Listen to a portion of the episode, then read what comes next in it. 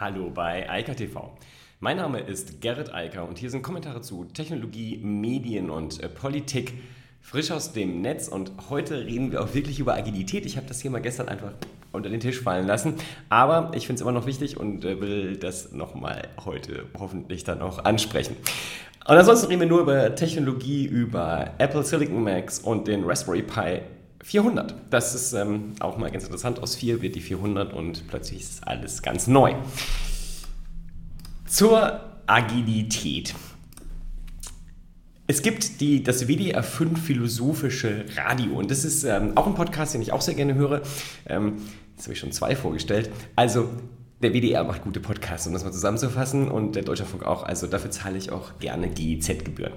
Und das philosophische äh, Radio, die haben immer ganz interessante Themen, kann man sich anhören. Ich glaube, einmal die Woche kommt das. Und jetzt hatten sie das Thema Agilität, also sie haben es überschrieben mit Agil, der Kapitalismus. Und das, da habe ich mir angehört, weil mich das Thema Agilität naturgemäß interessiert und äh, neue Organisationen etc. sowieso.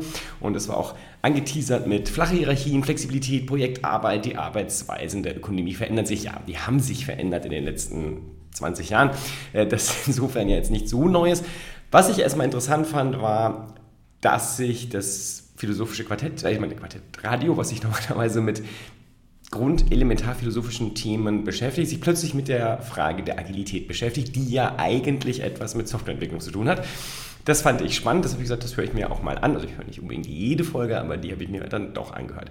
Und dann kam dieses Zeichen eines agilen Kapitalismus und ich gesagt, okay, mhm, okay, ähm, die, der die Wirtschaft zunehmend prägt. Ja, ähm, Kapitalismus ist bekanntermaßen eher so ein ähm, Kampfbegriff und äh, nicht substanzielles, aber ähm, ich bin da mehr der Freund der Marktwirtschaft und äh, der marktwirtschaftlichen Prinzipien. Aber wie das auch sei, ähm, ich habe mir das dann angehört und dann ähm, driftete das leider auch ab. Denn es gab, und das fand ich total faszinierend, es gab ganz viele Stimmen also aus der Praxis. Leute sagten, ja, und endlich können wir selbstbestimmt arbeiten. Wir sind in Teams und äh, die Softwareentwicklung oder auch in anderen Kreativbereichen, die Entwicklung geht schneller vorwärts. Und dann kam immer dieser Studiengast, der Studiogast, der Timo Daum, und machte irgendwie meiner Meinung nach schlechte Stimmung. Denn ähm, natürlich ist Agilität, vor allem wenn sie skaliert wird, also auf eine ganze Organisation, ähm, ein Thema, was Wirtschaft definiert. Und zwar heutzutage eben nicht nur die Softwareindustrie. Äh, das hat sich so ein bisschen verändert. Das agile Manifest, ähm, das äh, wurde gerade, äh, nein, das wird im Januar, glaube ich, 20, habe ich auch schon vorgestellt. Das ist noch gar nicht passiert. Es hat nur den Vorausblick darauf schon gemacht.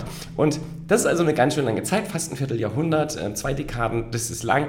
Und viele, viele, viele Unternehmen arbeiten damit schon sehr lange, also vor allem in der Softwareindustrie. Da kommt es her, Sachen wie Scrum, Kanban sind dann so Tools, die man da benutzen kann. Und eine Frage, die viele dieser Unternehmen, die damit früh begonnen haben, wir zum Beispiel auch, dann irgendwann interessiert hat, ist, wie können wir das nach oben skalieren? Also ähm, auch zum Beispiel, wie können Kunden von uns, die nicht nur ein Software-Team haben, sondern mehrere oder auch andere Kreativteams haben, das in der gesamten Organisation benutzen. Und kann man das vielleicht sogar hochskalieren bis in die Geschäftsführung und so weiter und so fort? Das sind die Fragen, die man sich dann irgendwann so nach fünf oder zehn Jahren mal stellt und sich dann mit dem nächsten Schritt beschäftigt. Und jetzt sind natürlich einige Firmen steigen andersrum ein und wollen sofort die Skaleneffekte haben, die Agilität liefern kann unter gewissen Umständen. Aber nochmal für alle, die nicht so im Thema sind, Agilität beschreibt ja vor allem kleine Teams. Das ist ja das Faszinierende. Man nimmt äh, sehr multidisziplinäre Teams mit sehr vielen verschiedenen Menschen, so bis zu zehn Leute, und die arbeiten zusammen sehr, sehr selbstbestimmt. Und das kam halt, wie gesagt, von den Praktikern in der Studie, also in der Studie, in der Sendung auch zu Wort, kam dann auch genau so raus. Die sagten,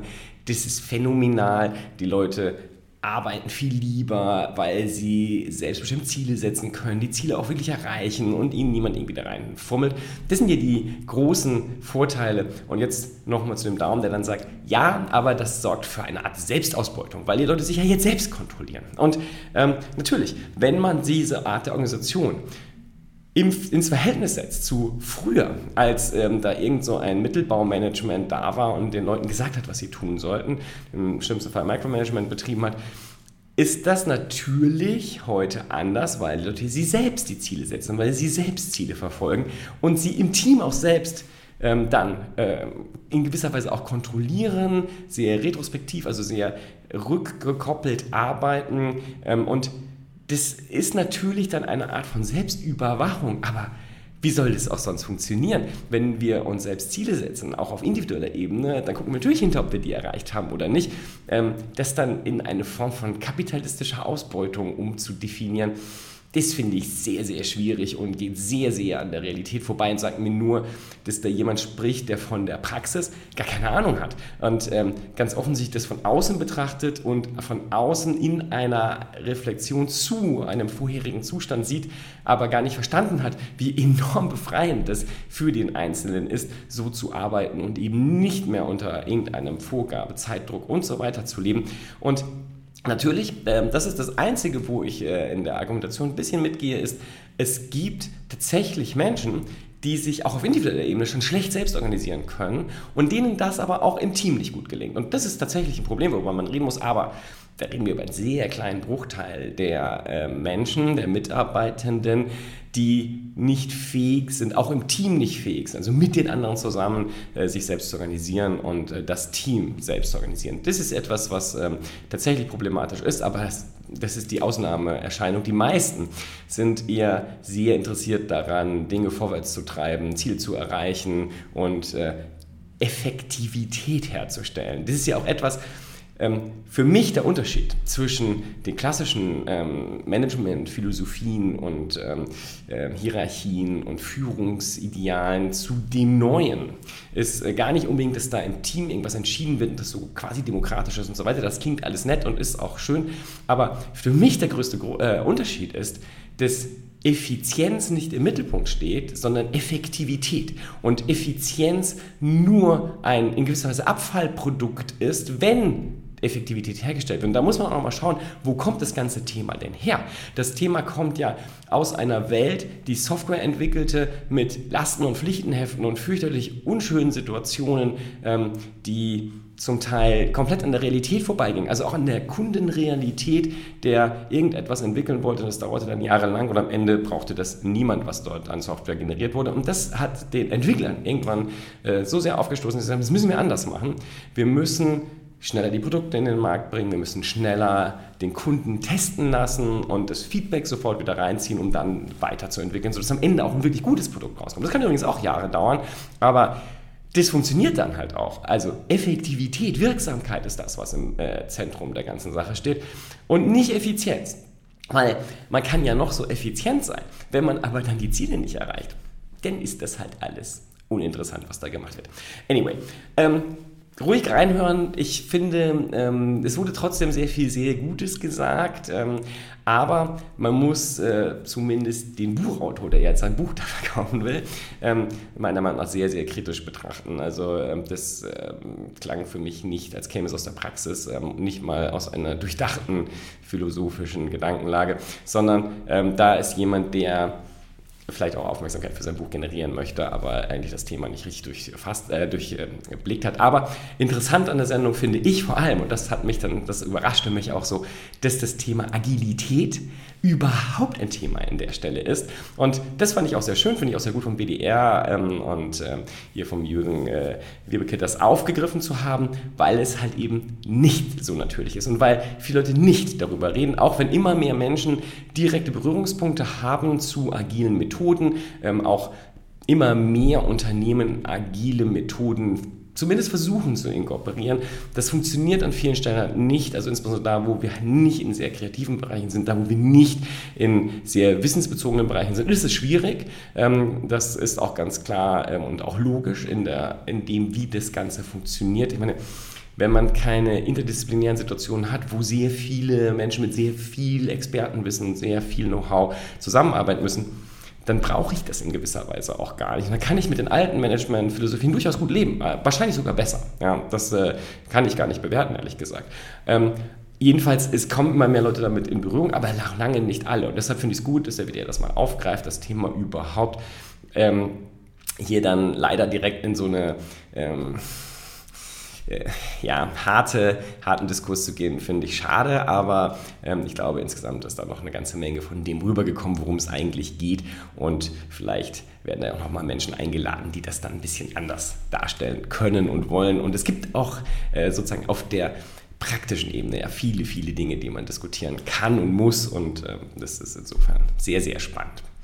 Agilität wird uns auf jeden Fall nicht verlassen. Wie gesagt, wir haben bei 20-jähriges, äh, 20-jährigen Geburtstag des Agile Manifesto und ähm, wir werden da nächstes Jahr, glaube ich, noch häufiger drüber sprechen.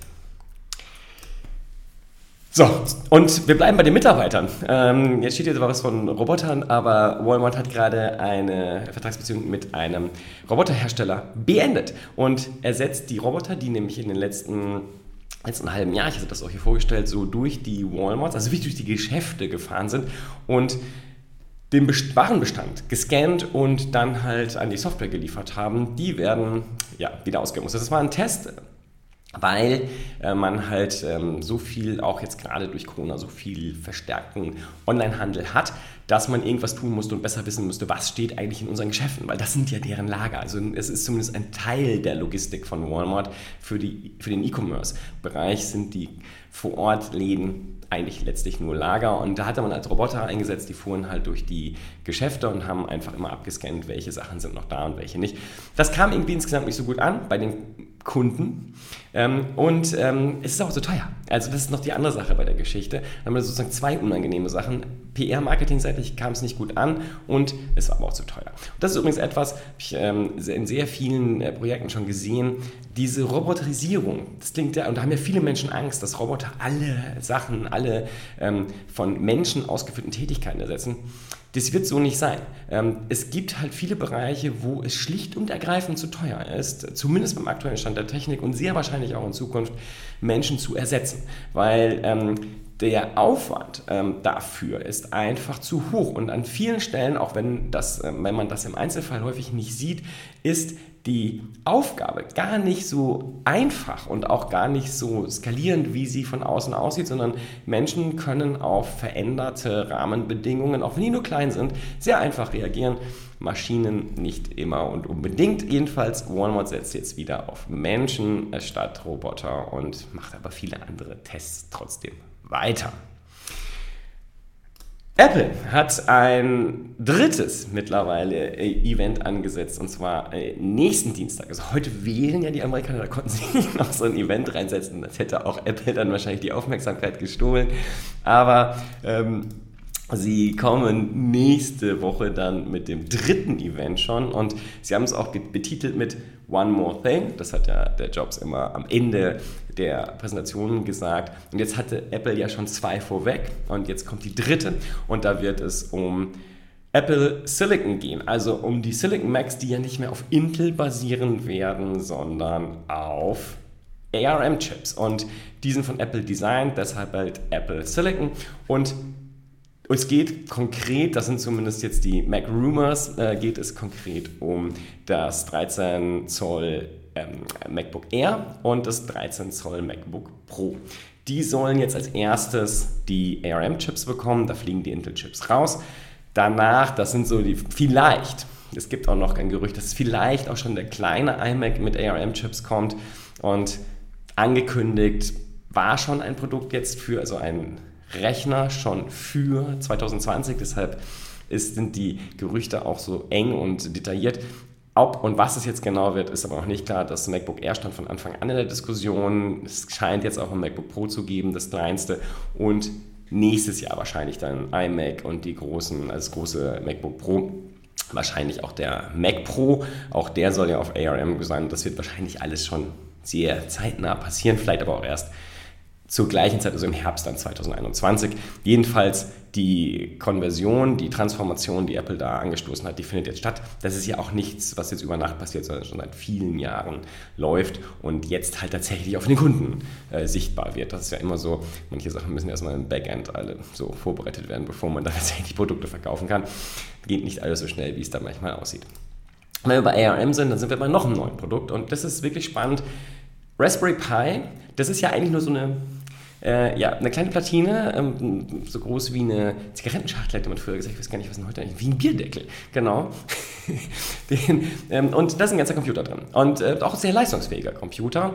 Und Jetzt ist Raspberry Pi, beziehungsweise genau die Raspberry Pi Foundation, nochmal einen Schritt weitergegangen und hat gesagt, hm, eigentlich könnte das ja auch ein ganz richtiger, fertiger Computer sein, oder zumindest fast. Ähm, und den haben sie jetzt halt vorgestellt und ähm, der sieht auch so aus, der sieht einfach aus wie eine Tastatur, zumindest mal für die, die äh, dem Podcast äh, zuhören. Das sind die meisten, äh, die weit überwiegende Mehrheit äh, hört das, was ich auf IKTV sage, ja mittlerweile irgendwo auf ähm, Soundcloud oder vor allem auf Apple Podcasts und ähm, Google Podcasts und Spotify.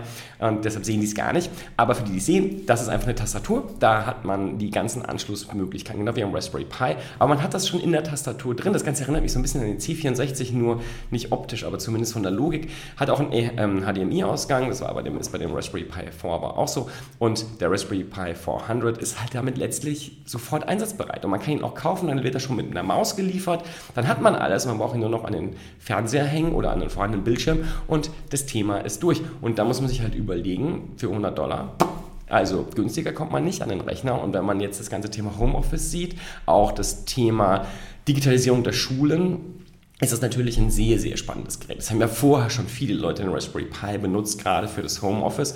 Und jetzt gibt es das in noch besser, also zumindest in noch kompakter und fertiger. Es ist also eigentlich sofort einsatzbereit. Man kann es anschließen und loslegen.